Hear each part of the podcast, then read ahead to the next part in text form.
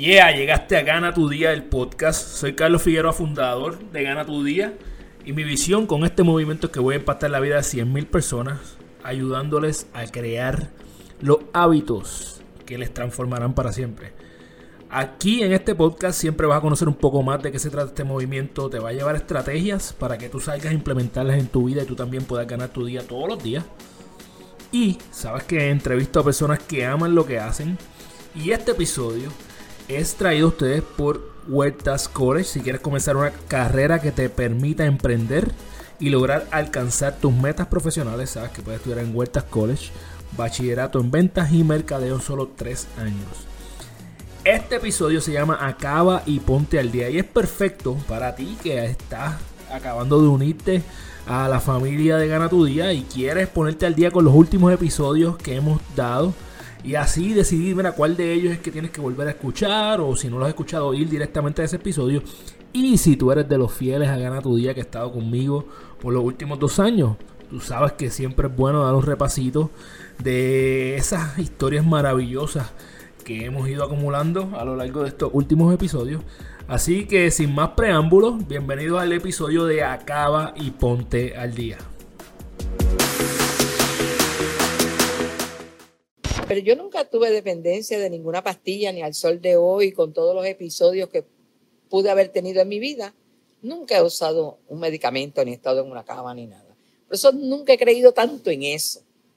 Creo. Porque tuviste una situación retante que, ¿verdad? Para otras personas puede, ¿verdad? Y hay diferentes tipos de personas que tienen diferentes susceptibles a diferentes cosas en su vida, pero que no, fue un episodio bien fuerte, bien temprano en tu vida, y yo creo que probablemente si vamos a virar la tortilla, es que eh, a lo mejor eso te preparó para el resto de, las etapas difíciles que has tenido en tu vida. Entiendo que sí, que cada vez que ocurre algo, pues yo dije, pues si yo a los 14 pasé por esto, pues hoy esto esto pasa mañana y vuelve otra cosa. Y siempre traté de decirle a mi hermana que lloraba todos los días. digo, no, pues esto va a pasar y va a pasar y, ya, pero a nivel de ningún tratamiento de nada. Tú, tú, por otro lado, eras en, estamos en una, en una época, ¿verdad? No podemos tapar el cielo por la mano, una época donde el machismo era mucho más raspante que ahora. Eh, y tú eras la primera nena de abuelo y era como que era su nena.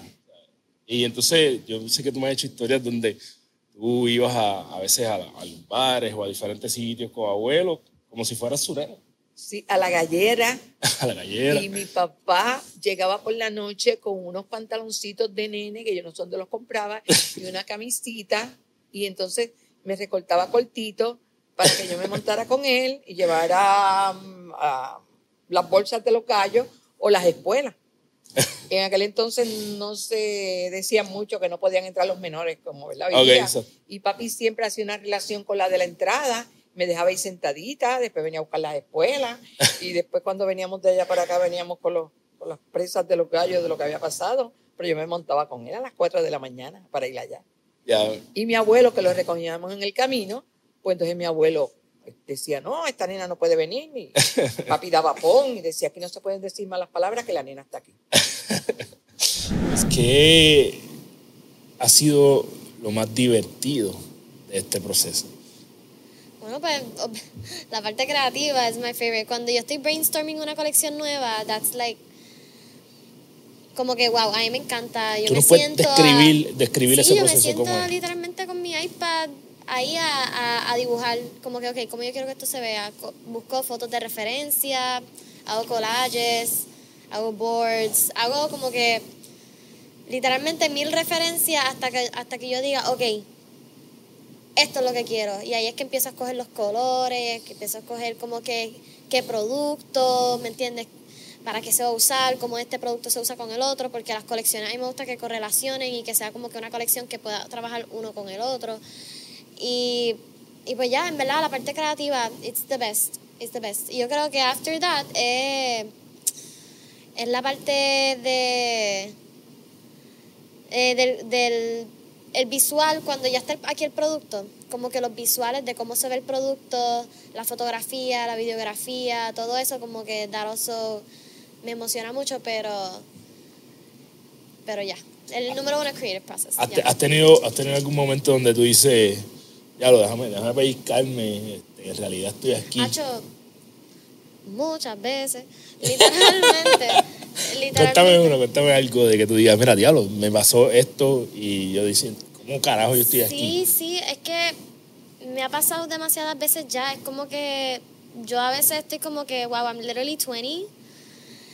Y estoy como que, I did that, though. Like, am I really doing that? Como que, en verdad, esto se está vendiendo. Como que en verdad esto se fue viral. En verdad esto. It's crazy. And, and the thing is que yo llevo en social media por mucho tiempo. Like, yo llevo en social media desde que yo tengo 13, 14 años. Ok. So, yo llevo estando como que, ¿me entiendes? Con in- cosas impactantes Expuesta. desde allá y bien expuesta también. Como que desde allá habían días que de la nada eran como que, wow, me siguieron 15 mil personas un día, ¿me entiendes? Anda Cosas así. Que es como que, like, what? Like, is this really? Like, so, he tenido demasiado desde que empecé social media para acá. Yo creo que ese tool nada más, como que estar ahí, me lo ha dado todo. ¿Cuál es, el, ¿Cuál es el valor que te da un mastermind para las personas que no están viendo? ¿verdad? Un mastermind es donde diferentes personas con diferentes skills, con diferentes talentos, con diferentes conocimientos, comparten entre sí y llevan a un nivel más alto. Mira, eh, para mí eso es una de las cosas que más he aprendido en este mundo eh, de emprendedor, porque a veces uno se cree que, pues, porque diste un palo, pues tú eres el mejor y no necesitas ayuda de nadie y todo murió ahí. Y realmente eso no es, eso no es real. Este, en estos mastermind yo me he podido dar cuenta de lo mucho que me falta. ¿ves? Este, tú aprendes siempre algo nuevo de cada persona que tú compartes y, y obviamente pues mientras más tú te acerques a personas exitosas, no importa la industria en que, en que estén, a ti se te pega esa vibra, que dice, uno siempre, eh, a mí por lo menos, y eso es uno de los consejos que más siempre eh, aplico en mi vida, es rodearme de personas que sean exitosas, eh, personas, no importa la industria, sea lo que sea, porque las conversaciones no son iguales. ¿ves? Este, obviamente, yo se me hace a veces difícil, retante, hablar con una persona que es bien negativa, una persona que, que no, no hay forma de que, que tú le puedas decir algo que la persona abra los ojos.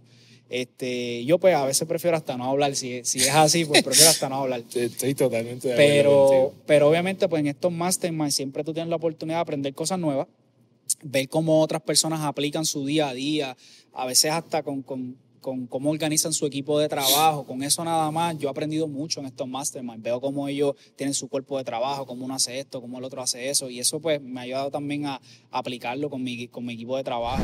tengo todo eso para nutrir mis reacciones, tengo todo eso para nutrir mis movimientos, tengo todo eso para convertirme en mi Gretel.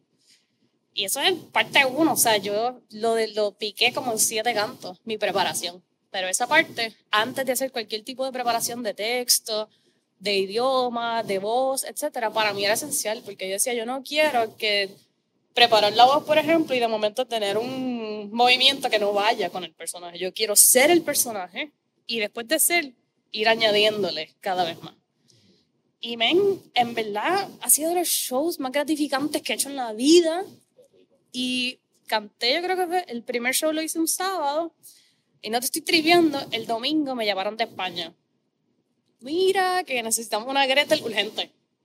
Y al otro día estaba en un avión, men. Cantando Gretel en España. ¡Wow! ¡Wow! ¡Wow! O sea, wow. fue así como que el- leímos tu reseña, sabemos que lo estás haciendo, vienes recomendada, como que te necesitamos. Móntate a- así. Me llamaron, eran como las 8 de la mañana. Pues llegué al aeropuerto al vuelo de la una. Y yo, acá. Ah, y me tiré.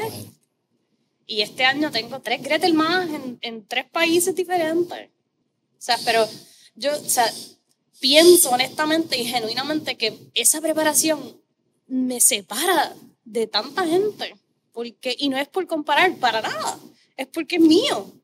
¿Me sigue? Tú tienes una visión de las cosas que quieres lograr eh, o de las cosas que debes haber logrado una vez llegues a esos 184 años. Pues mira, yo lo he dividido como en cuatro bloques, ¿no? Eh, entonces yo decía, ok, 46 años, me tomó entender cosas de la vida para poder ahora sí decir, ok, ahora sí me quiero dedicar a esta misión. ¿A cuál? A la parte educativa de biohacking y futurismo. Entonces, lo que sí veo es un bloque de 46 años donde estoy eh, exponiéndome a la mayor cantidad de personas por medio de conferencias, por medio de libros. Ahora estoy trabajando en dos libros, por medio de contenido digital para poder llegar con este mensaje. Y por otro lado, también entrenar la mayor cantidad de personas que se tomen esto eh, en serio para que sea una fuerza. O sea, yo hablo de un impacto de 100 millones de personas, entonces a veces me decía una persona en el mundo digital eh, que, que, hacíamos contenido me decía, pero eso es pretencioso pensar en 100 millones. Yo decía, pues yo estoy pensando en 100 millones en que en algún momento seamos una masa crítica de un millón de personas, o sea, de un millón de personas en esta búsqueda de cambio, ni siquiera solo de la parte biológica, pero es que es un cambio de mentalidad, eh, es muy probable que lleguemos a 100 millones en Latinoamérica y cuando eso suceda, eso sería un punto para mí de inflexión. O sea, yo creo verdaderamente que en los siguientes 20, 30 años, o sea, creo que 46 es suficiente para ver un verdadero cambio en Latinoamérica. Entonces, Sí es cierto también que esa, ese número tan extenso me permite ver esos cuatro bloques y yo digo, porque uno a veces quiere terminar las cosas, quiere que pasen ya el siguiente año, máximo dos. No es que pensar en cinco años es difícil cuando uno piensa en términos de 80, 90 años. Pero cuando yo lo pienso así, yo digo, fácil me va a tocar ver esta transición, o sea, en este ciclo donde yo estoy en este tema educativo, me voy a encontrar con todos los que quieran estar en esta onda, que no necesariamente tiene que ser que se autodenomine biohacker o futurista, no sé, en la onda tuya de ganarse día a día, pues estás en esto también, o sea, estamos buscando impactar personas, o sea, no tenemos que autodenominarnos, y a eso es a lo que yo me refiero. Cuando seamos un millón, creo firmemente que eso va a suceder y que también entonces vaya siendo una mayoría, pues hay un cambio fundamental, porque yo creo que el tema es un cambio de mindset. Nunca vas a poder ser consistente en algo que no te guste. Pero inclusive eso que mencionaste también tiene un contexto de análisis. Ejemplo, ¿te gusta leer en libro? ¿Cuántos sentidos tú activas en el momento que tú vas a tomar el libro? Ay, bendito. El olor, empezamos el olor del, libro, el tocar el papel. El tocar el papel, la, vista. La vista es la ventana. Eso no es accidente. La vista lo es todo, familia. Y si utilizamos el concepto del comportamiento de nuestro cerebro, tú estás activando otra cosa mucho más importante. En el momento que yo te di el libro, ese momento comenzaste a recrear recuerdos. Me hablaste del libro que habías leído. Ese es el lo preciado que todos tenemos. Nosotros vivimos por memoria. Nosotros vivimos por recuerdo. Conectamos con nuestros hijos por nuestras memorias. Inclusive en el momento de la muerte, en el proceso de duelo, de duelo que habla Culver Ross, la negación antes de ese proceso de aceptación de las etapas del duelo, la negación surge por esa capacidad de no aceptar que básicamente no tendremos esas memorias constantes de esa persona. So, ¿Qué pasa? En el momento que nosotros vamos a ejecutar cosas de transformación en nuestra vida, nosotros apelamos a aquellas cosas que están en nuestra profundidad, ¿me entiendes? En nuestro cerebro. Y, y, eso es interesante porque por eso es que yo digo que esta etapa de la pandemia es complicada para las universidades hacer que un estudiante pueda recrear el mismo proceso educativo digital que vivía personalmente nunca, porque los recuerdos, la memoria, la forma de ejecución no es la misma. Y estás haciendo que los recuerdos de su contexto familiar, de su ambiente, esas memorias, posiblemente las veces que lo mandan a trabajar, las veces que tiene discusiones, no sabemos, las veces que tiene frustraciones en su espacio natural, está haciendo que esa sea la motivación para su estudio el contexto, dónde tú estás, la influencia de tu ambiente, el microsistema. El hay una serie de elementos que a veces pasamos por alto eh, para nosotros ver cómo nosotros podemos transformarnos. Yo me transformo todos los días. ¿Por qué? Porque también tengo una hija, tengo, tengo una familia que tenemos diferencia. Es normal. Y yo tengo que aceptar que quizás, a pesar de que pueda tener un aprendizaje, no es lo mismo lo debemos adaptar de forma diferente. Porque si yo soy tu coach y yo no te, no te he enseñado los términos, pues yo te estoy fallando. ¿Entiendes? Como que es importante que tú sepas eh, lo que es un tempo, lo que es un map, lo que un, ¿entiendes? Como que el, el término que yo utilice para brindarte el entrenamiento, supone que tú estés al tanto. Vamos a hablar de esos tempos. porque porque hay unos ejercicios que tú envías que tienen un tempo, por ejemplo, de tres segundos bajando, en lugar de que uno se cree que va al gimnasio y diga, ¡pam, pam, pam! Va a meterle por ahí sí. para abajo y no necesariamente está haciendo el efecto. Pues eso yo lo aprendí con, con OPEX, básicamente, y antes de eso también con el programa de Marcus Philly, que él es una eminencia también afuera este, y en las redes sociales también, es un tipo súper este, conocedor de lo que es el fitness, fue atleta de los games, este, y pues yo hice un programa de él y ahí fue que yo me introduje a lo que era el tempo, y yo, tempo en mi vida, yo había hecho tempo, y es básicamente pasar más tiempo en tensión en el ejercicio. Eso tiene unos beneficios si la gente está buscando hipertrofia, que es básicamente eh, el crecimiento de masa muscular, pues tú tienes que estar más, tiempo en tensión haciendo el ejercicio. O sea, los músculos tienen que estar más tiempo en tensión. Eh, eso también ayuda el tempo, este, que esto lo aprendí con, con OPEX. El tempo ayuda, por ejemplo, a una persona principiante este, que está empezando a hacer ejercicio, a desarrollar, a desarrollar destrezas motoras, a perfeccionar el movimiento, a controlar el movimiento, versus a tratar de hacerlo como, como pudiese, tú sabes, bien rápido, versus si tú le dices, ok, un dumbbell bench press va a bajar 3 segundos, va a subir en uno y va a aguantar uno arriba. Pica más. Vamos a empezar porque pica Por más. Obli- obli- obligatoriamente eh, vas a hacer más efecto, pero lo vas a sentir. Con menos peso eh, vas a sentir mucho más efecto. Yo siento que tú te estás comportando como ella. ¿Por qué? Tú estás hablando conferencista, quieres impactar, inspirar. Y la forma en que tú te expresas aquí no es como que, "Ve, hermano, ¿sabes? Pues yo espero algún día, tú sabes, No, brother. eh, pues tengo que aprender. Tú llegaste aquí y tú dijiste, no, yo quiero inspirar. Tú estás hablando, cuando tú, tú hablas, si las personas que no están viendo en YouTube, tú miras a la cámara, tan, sabes que le estás hablando a las personas, que le estás tocando la fibra. eh, y ya Elías se está comportando como, como quien quiere ser. Y a, a lo mejor la adiviné, pero ¿a dó- ¿dónde tú te ves? ¿Para dónde tú vas? ¿Hacia dónde tú quieres coger? Te voy a contestar eso y también te quiero conectar una anécdota rapidita a lo que estábamos hablando. Mira, ¿dónde me veo? Cuando me preguntan eso, para mí, prioridad, lo principal, yo me veo eh, llenando estadios, empoderando a las personas. Eh, realmente mi misión de vida es esa, inspirar y empoderar, impactar positivamente la vida de otras personas. Entonces yo me veo haciendo eventos. A nivel internacional, llevando la palabra, inspirando a las personas, empoderándolos a perseguir sus sueños. Claramente estoy trabajando en mi marca personal. Si entran a mi página de Instagram van a ver mis videos. Ahora vamos a trabajar mi podcast también, que viene pronto. Bello. Se llama ¿Qué dice mi gente podcast? Una frase que yo uso mucho es ¿Qué dice, qué dice mi gente? Entonces se va a llamar ¿Qué dice mi gente podcast? Y vienen muchas cositas Qué que bueno, estoy trabajando. Además de planificarse y ponerlo por escrito, si hay, hay alguien que nos esté escuchando viendo que tenga idea de hacer algo como esto, ¿qué tú le dirías no puede faltar en, eh, como ingrediente adicional? Además de la organización, yo creo que también tiene que haber una, un elemento de colaboración. Fíjate que a veces tenemos una idea y pensamos en no decirla porque tememos que se roben la idea, que se la lleven. Mamá me decía, si tú estás haciendo algo, no le digas a nadie, porque cuando tú le digas a alguien, todo sale mal. Y maybe ese, ¿verdad? Ese speech que te dieron, pues te lleva a no querer compartirlo. A mí me pareció contrario a eso. O sea, yo lo compartí con mi gente allegada, las mismas amistades de derecho que me veían haciéndolo día a día. Claro. Y yo le decía, ¿qué tú crees si yo, después de poner esta, pongo esta? No, porque Melanie, si ya le enseñaste un ejemplo, dicción, puedes darle después reportajes para que puedan hacer bien los informes orales, porque si lo haces al revés, pues como que, ¿cómo le vas a dar el reportaje y después la dicción? Así que cuando vienes a ver integrar personas que puedan aportarte, colaborar ideas o colaborar quizás, ¿verdad? Con una estructura que a lo mejor tú no estás viendo porque, pues, la mente es humana, tú sabes, hay cosas que yo no veo que otros ven. Esa sería la segunda.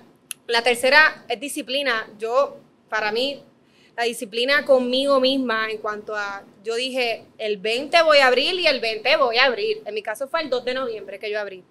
El 1 de noviembre, mi gente, mi local no tenía aires acondicionados instalados ni luz eléctrica, porque para ese entonces había un paro de celadores de la Autoridad wow. de Energía Eléctrica en aquel entonces. Y cuando yo bajo para Ponce, porque yo dije que yo iba a abrir el 2 de noviembre y yo lo anuncié por todos lados, invertí tiempo, dinero, invertí en, en recursos humanos para reclutamiento. y el 1 de noviembre no había ni luz ni aire acondicionado. Pues esa disciplina, porque yo me, ¿verdad? me lo propuse, me llevó a moverme quizás a lo cuarto, persistir. Hay que, tiene que haber una insistencia en lo que tú quieres lograr. Así que ese día insistí, hice lo que debía hacer. A las 8 de la noche mi local tenía energía eléctrica, mi local tenía aire acondicionado y el 2 de noviembre abrimos porque abrimos.